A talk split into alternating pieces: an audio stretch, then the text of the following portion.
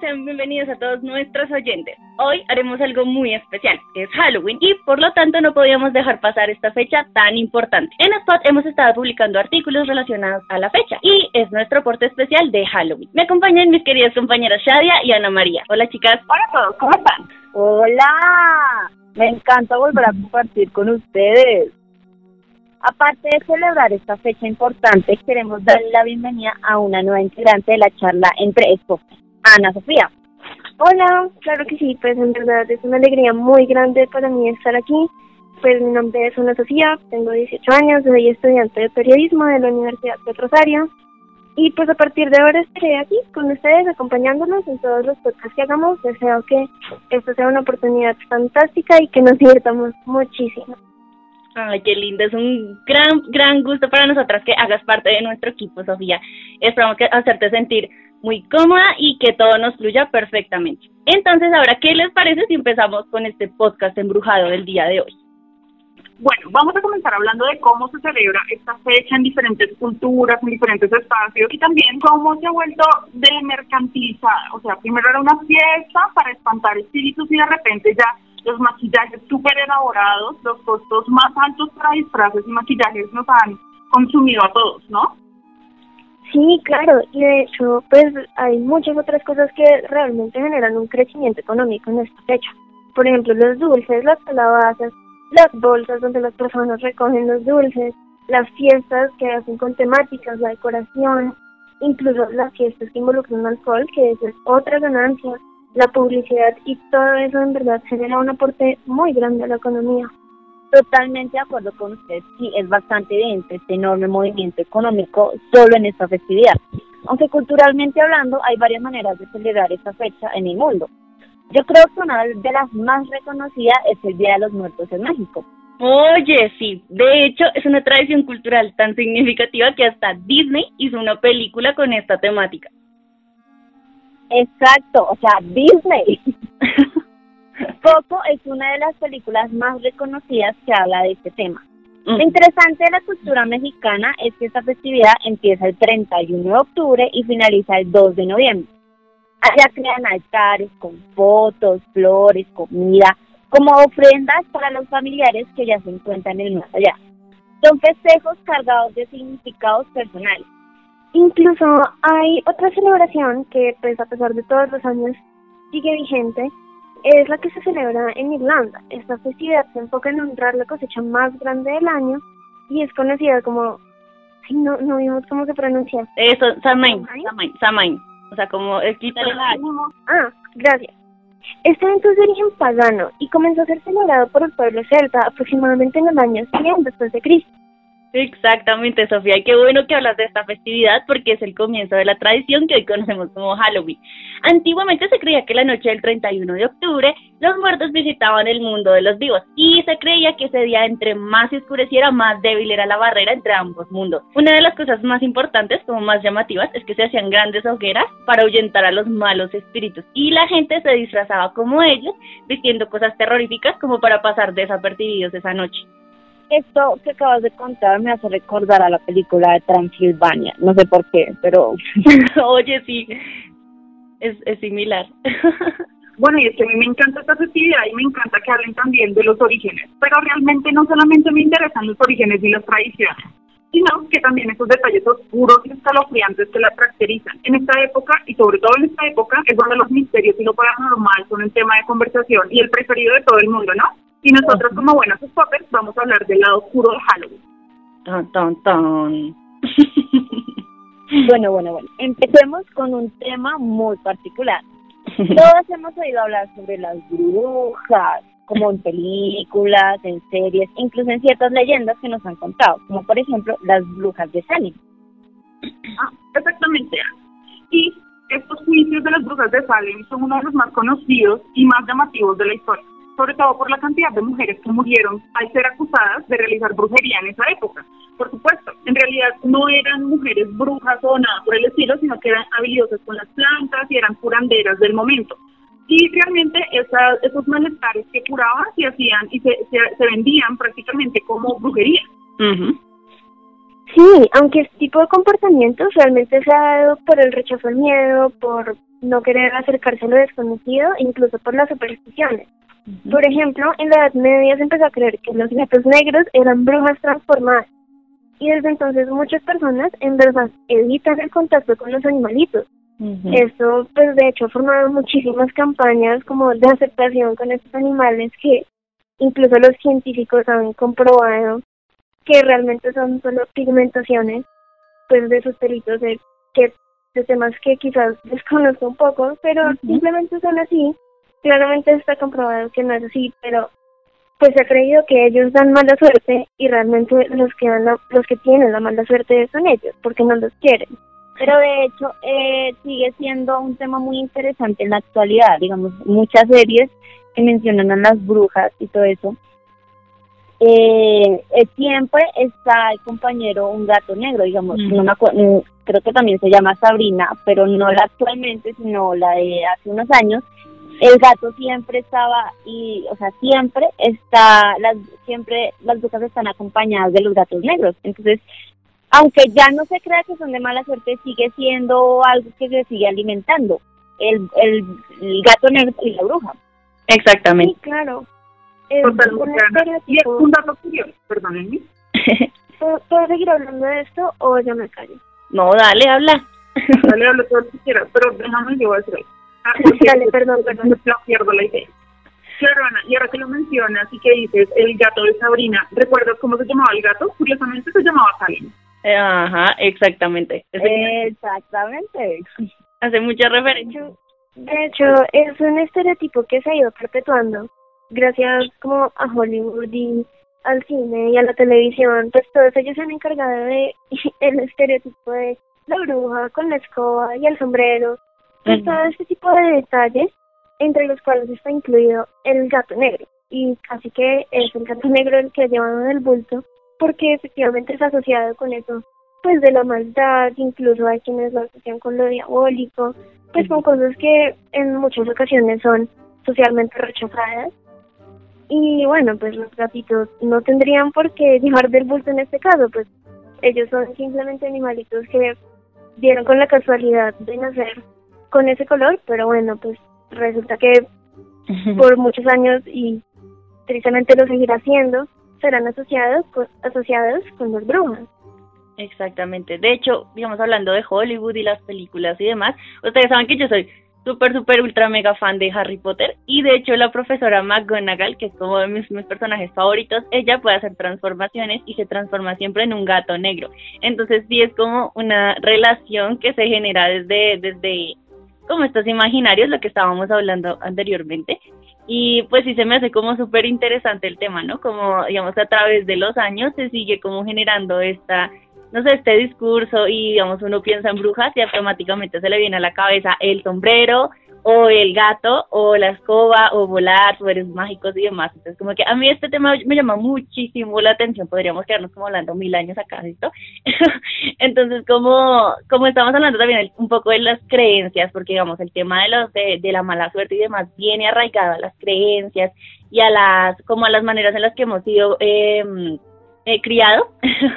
eh, digamos, uno, uno por lo general, digamos, depende de la, de la época, depende como el contexto, ¿no? Digamos, nuestras abuelas, yo estoy segura que la mayoría en su momento llegaron a creer el tema de los gatos y la mayoría yo creo que no pasan por debajo de las escaleras eh, que están eh, altas, ¿no? O, hay, como un montón de supersticiones al respecto de la mala suerte en general, de, o sea, de cosas que son tan cotidianas, que pues digamos ahí me da como curiosidad, ¿sí? Porque...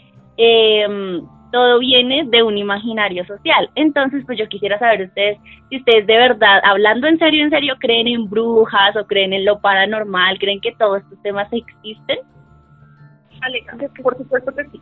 Yo personalmente creo que eh, mi familia es de pueblo, todos mis antecedentes pertenecen a zonas rurales y todos tienen una historia por lo menos con una bruja. Entonces, eh, realmente sí creo en esto. Algo que yo diga me llenó eh, de certeza de que eso de verdad existe, es hace un tiempo, hace más o menos unos seis o siete años, cuando yo era una niña pues un poco más pequeña, sí. en mi pueblo, eh, la tía de una de mis de, una de mis personas más queridas, de mi tía Sandra, ella estaba por morir, estaba en su lecho de muerte y no podía morir. Entonces, digamos como que se, se llegó a esparcir muchísimo en su juventud el rumor de que ella una, era una bruja y al llegar el momento de su muerte estuvo agonizando más de dos semanas. Entonces, digamos que eso fue realmente duro, a ella tuvieron que llevarle eh, un cura hasta su casa para que pudiera descansar en paz, porque incluso muchas personas decían que se estaba empezando a transformar. Entonces, realmente yo sí creo en eso, realmente creo que sí existe, obviamente hay poderes más grandes que nosotros en la Tierra y sí, bueno, yo soy creyente, eh, sí creo que hay un Dios también, debe haber otras cosas que rodeen a nuestro mundo más allá de lo que nosotros conocemos. Curioso a tu, a tu historia, se supone que las brujas no son seres inmortales, o sea, son seres con magia o tal vez con alguna especialidad, pero no son seres inmortales. Entonces, es curioso como que también relacionemos todo lo que no, no tiene explicación a que o ya es bruja, o ya es eso, o ya es esto. Sí, por lo general suele suceder. Y a las brujas se les atribuye no el tema de, de, digamos, vivir eternamente, pero si se fijan, digamos, en series como Sabrina o en Harry Potter, por ejemplo, sí son personas que viven más tiempo de lo normal. Por ejemplo, Albus Dumbledore tenía como ciento y pico de años, ahorita no me acuerdo el dato exacto, pero el man tenía muchísimos años. Entonces, pero, y sin embargo seguía pues bien, era, era un viejo, pero pues seguía bien, se murió fue por por eso Momento fan. Perdón. Eh, Sofía, ¿tienes algo por contarnos así como espeluznante? De hecho, sí, pues realmente yo quería retomar uno de los temas que tocaron hace un momento y es que yo también soy creyente pues de que si hay cosas buenas y como que vibran en la actitud, en lo bueno, en lo agradable, pues es esperarse que haya cosas malas también. Entonces, me, em, entonces me hicieron recordar de una historia que realmente yo no la recuerdo, es mía, pero no la recuerdo, me la han contado mis familiares. Y es que alguna vez estuve en la casa de un conocido y allí, pues yo era muy pequeña, muy inocentemente, muy de manera muy genuina incluso. Pregunté desde mi niñez, desde mi no saber, pregunté, oye, ¿por qué tienes esa bruja ahí? Oh. Mm, en verdad, yo no recuerdo qué fue lo que vi. Ojalá pudiera hacerlo solo como por tener más claridad. Esto es lo que cuentan. Y pues la gente, los adultos quedaron muy extrañados en mi pregunta, que pues como sí, que yo que estaba viendo, que qué era eso. Y yo insistentemente dije, sí, sí, ahí tienes una bruja, ahí está, ahí está. Mm, y no, yo todos quedaron como en ese momento súper consternados, asustados, incómodos. Pero bueno, hicieron las labores espirituales respectivas y las limpiezas y todo lo que hay que hacer en ese momento. Y efectivamente encontraron cosas malas, o sea, malas, malas, brujería, gente con malas intenciones que había puesto, pues, elementos extraños en esa casa solo con ánimo de perjudicar a quienes vivían allí. Y esto me lleva a otro tema que es muy interesante, y es que yo creo que los niños tienen una percepción mucho más fuerte, una sensibilidad mucho más fuerte, potente, de los de la situación espiritual que hay alrededor suyo, porque no creo que el mundo espiritual sea algo supremamente alejado de nosotros, a pesar de que quizás sea un poquito intangible, sino que los niños pueden sentirlo incluso pues en el momento de explorar el mundo, de descubrirlo, pues en la primera infancia siempre descubrimos que eso que hay a nuestro alrededor, los niños pueden normalizar este tipo de cosas porque es lo que ven y fin. Incluso yo por eso cuando estaba pequeña lo dije, pues dije lo de la bruja con total normalidad, sin miedo, sin nada, simplemente preguntando. Mm, y es eventualmente a medida que uno crece, como que vamos adquiriendo estos miedos porque no sé, seguramente perdemos nuestra sensibilidad, le quitamos lo normal a este tipo de fenómenos y ahí es cuando entra miedo, ahí es cuando entra como la intriga, la curiosidad. Exacto, qué, qué, qué fuerte historia. me parece demasiado interesante porque yo sí estoy de acuerdo en lo que dices, de que uno cuando es niño tiene como esa habilidad, o no sé cómo llamarla, pero como que como estás explorando el mundo, conociéndolo, creo que sí es, da por normalizado muchas veces ese tipo de situaciones en las que pues digamos, no sé, te, te topas con cosas que son totalmente sobrenaturales, pero para ti es normal porque pues todo lo estás conociendo por primera vez. De hecho, a mí me pasó algo muy, muy curioso cuando yo era pequeña. Y digamos, esta historia ya se la contaba a todo el mundo que me conoce, pero pues nada, yo siempre la sigo contando porque es algo que a mí me asombra bastante y es la razón por la cual yo creo ciegamente que la brujería existe, que las brujas existen que tal vez no sea como la pintan en Hollywood, no tengo ni idea, pero sé que la magia existe y todo este tipo de situaciones son, son reales, porque eh, pues yo me acuerdo que antes yo dormía en la misma cama con mi mamá, yo era muy chiquita, yo tenía como eh, siete, no, seis años más o menos, o sea, yo era chiquita, pero era consciente ya de lo que sucedía a mi alrededor. Recuerdo que esa vez eh, estábamos durmiendo y yo me desperté como con un estilo de parálisis del sueño y no me podía mover, o sea, yo estaba como quieta eh, dándole la espalda a mi mamá. Y esa, ese día recuerdo que eh, ya todo estaba súper oscuro y justo al lado de nuestra cama eh, había alguien parado ahí al lado, como al lado donde dormía mi mamá, ella dormía al borde de la cama.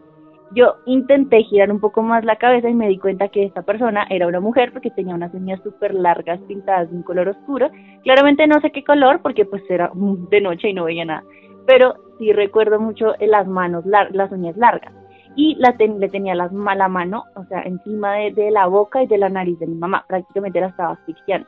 Y sentía como, digamos, mi mamá estaba jadeando y ella seguía dormida y no se podía, pues supongo que no la dejaba despertar, no sé qué demonios fue lo que pasó pero yo en medio de mi miedo, porque yo recuerdo mirar bien la figura, era una mujer de cabello muy largo, tenía como un vestido moradito, eso sí lo, lo, recuerdo porque sé que era como en gamusita, no sé, era, un material súper extraño.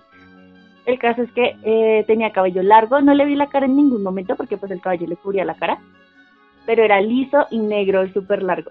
Y eh, como que yo no sé de dónde saqué la fuerza y mandé, o sea, mandé como mi brazo derecho hacia el lado de mi mamá, como un puño, pues para, y como soltarla, no sé, como para sal, o sea, saltarle encima a mi mamá y taparle la cara. Y la vieja en ese momento como que se corrió para atrás, hizo un sonido de como de susto y salió corriendo y sonaron unos tacones por la escalera. Y en ese preciso momento se abrió la puerta del primer piso y era mi abuelito entrando porque él en ese entonces era vigilante de, un parqueadero que quedaba justo enfrente de la casa y él pues dice que no vio bajar a nadie y sonaban los tacones sin embargo. Entonces como que esa parte fue demasiado curiosa. Y aparte de eso eh, también una vez hace poquito eso yo ya estaba en, décimo en el colegio y un día pues yo estaba en Transmilenio con mis amigas, normal, o sea, ese día fue un día súper movido, fuimos por toda la ciudad dando vueltas. El caso es que esa noche eh, yo me empillamé y bajé y yo tenía una pijama de pantaloneta. Cuando bajé mi mamá me, me pegó un grito así, Renena, ¿qué pasó? Yo, pero ¿de qué me hablas? Tenía las piernas por la parte de atrás llenas de, mora, de moretones, morados terribles. Y yo decía, ¿pero por qué? Y incluso tengo una foto en la cual se ven los morados y si, digamos, yo ponía la mano en cada uno de los morados parecieran los, las, sí, como si dedos me hubieran hecho ese tipo de morados, por así decirlo. Entonces una de mis amigas me dijo como no, yo creo que puede ser una bruja. Yo me dormí esos días con una manilla y un collar de oro. Y no me acuerdo cuándo fue, como a los dos o tres días, uno, el collar se me partió, se me rompió de la nada. Entonces como que eso fue lo que me hizo dar cuenta que algo raro estaba pasando. Es lo que les digo, yo creo mucho en, en ese tipo de cosas precisamente por esas experiencias tan, tan, tan curiosas, ¿no? Bueno, en realidad digamos que yo por lo menos eh, no he tenido experiencias así, no, pero sí creo, digamos que mm, he conocido muchas personas que les ha pasado tal vez algunas cosas, de hecho cuando hablan de brujería me acuerdo que una amiga del colegio no a ella, pero sí a la hermana le hicieron brujería y pues ella cuenta que lo del exorcismo y todo eso, entonces, pues siempre, aunque no me haya pasado a mí, no lo haya vivido directamente, pues siempre esas historias quedan en la memoria de uno. y, y como les digo, o sea, siempre eh, conozco personas que les que han pasado eso y de hecho conozco una persona que que habla con los ángeles. Obviamente hasta el punto digo, bueno, puede que sea verdad como puede que sea que no. Pero tal vez eh, por las personas que me rodean o también por algunas historias que que he conocido o por el simple hecho que uno cree, uno tiene que creer en algo, sí creo en, que siempre hay cosas que uno no, no conoce y uno desconoce la verdad. Entonces, sí creo, pero lo que digo, a mí no me ha pasado nada, nada paranormal, entonces yo tengo buenos recuerdos, digamos, en ese aspecto. Sofía, ibas a decir. Oye, niños, un paréntesis. Dinos, ¿qué pasó? Eh, la misma pregunta que hice hace rato.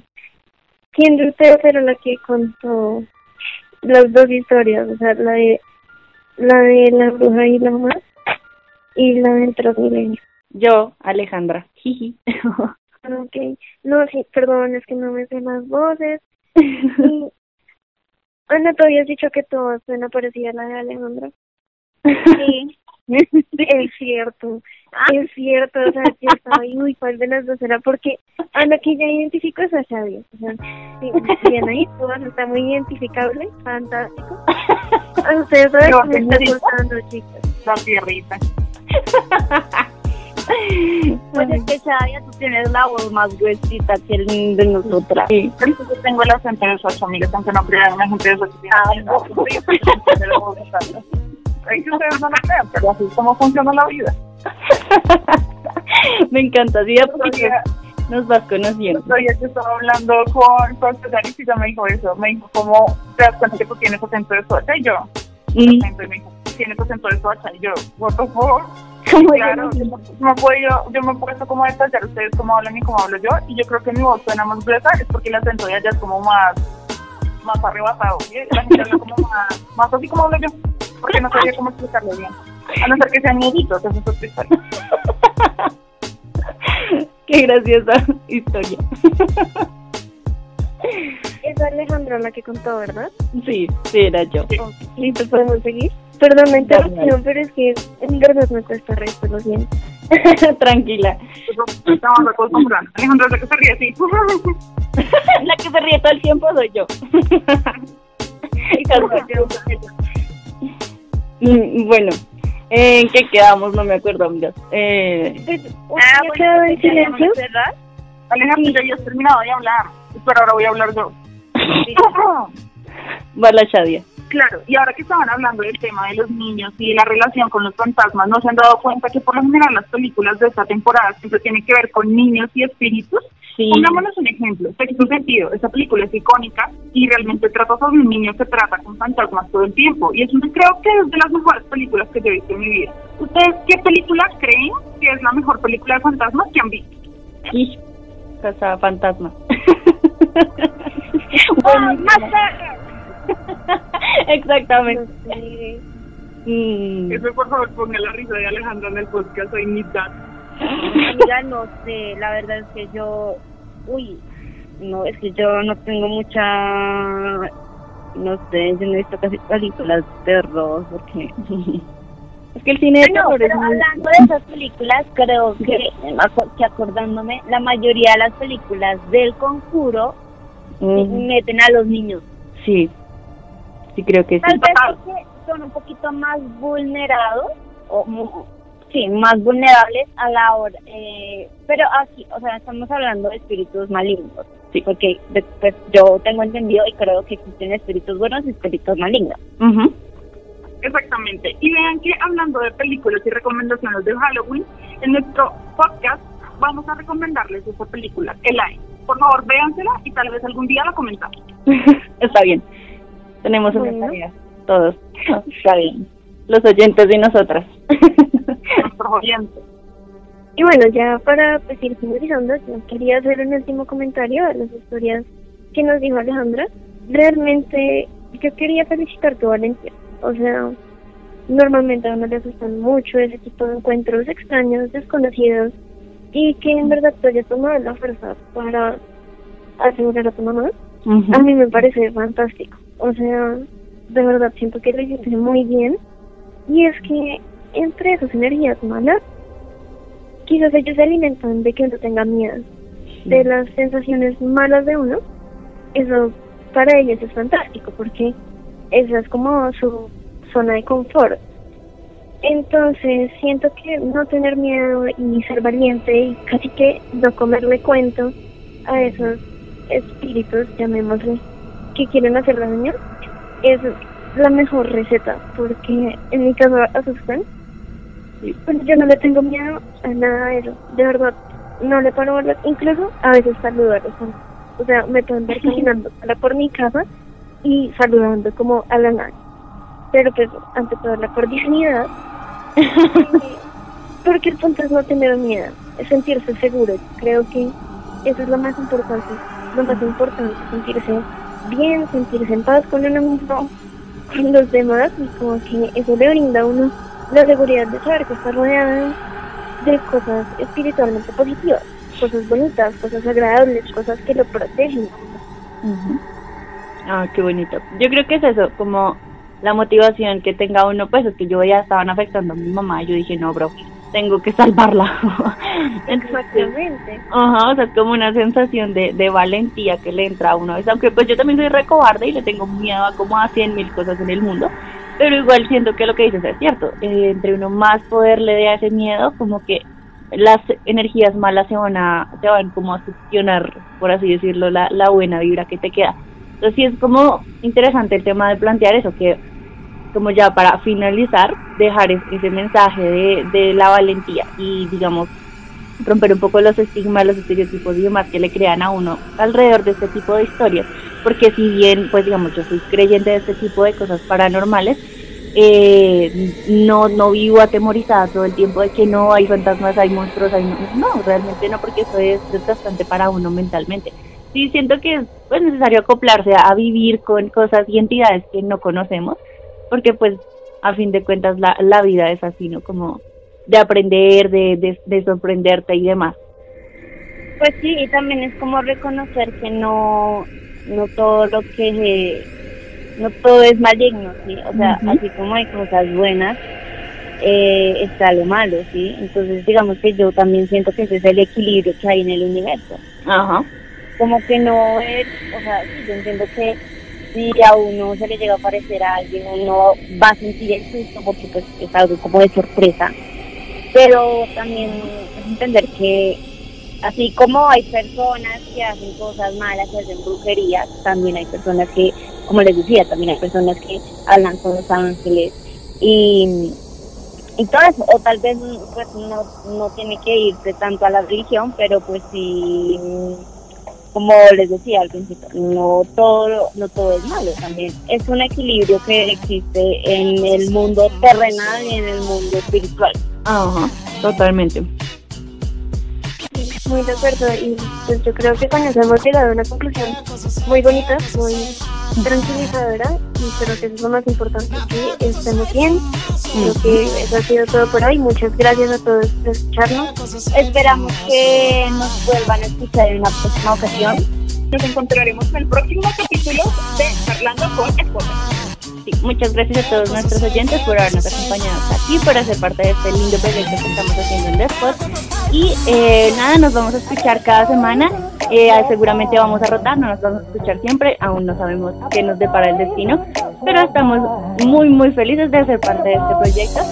Y nada, que tengan un muy, muy feliz día y un feliz Halloween para todo el mundo.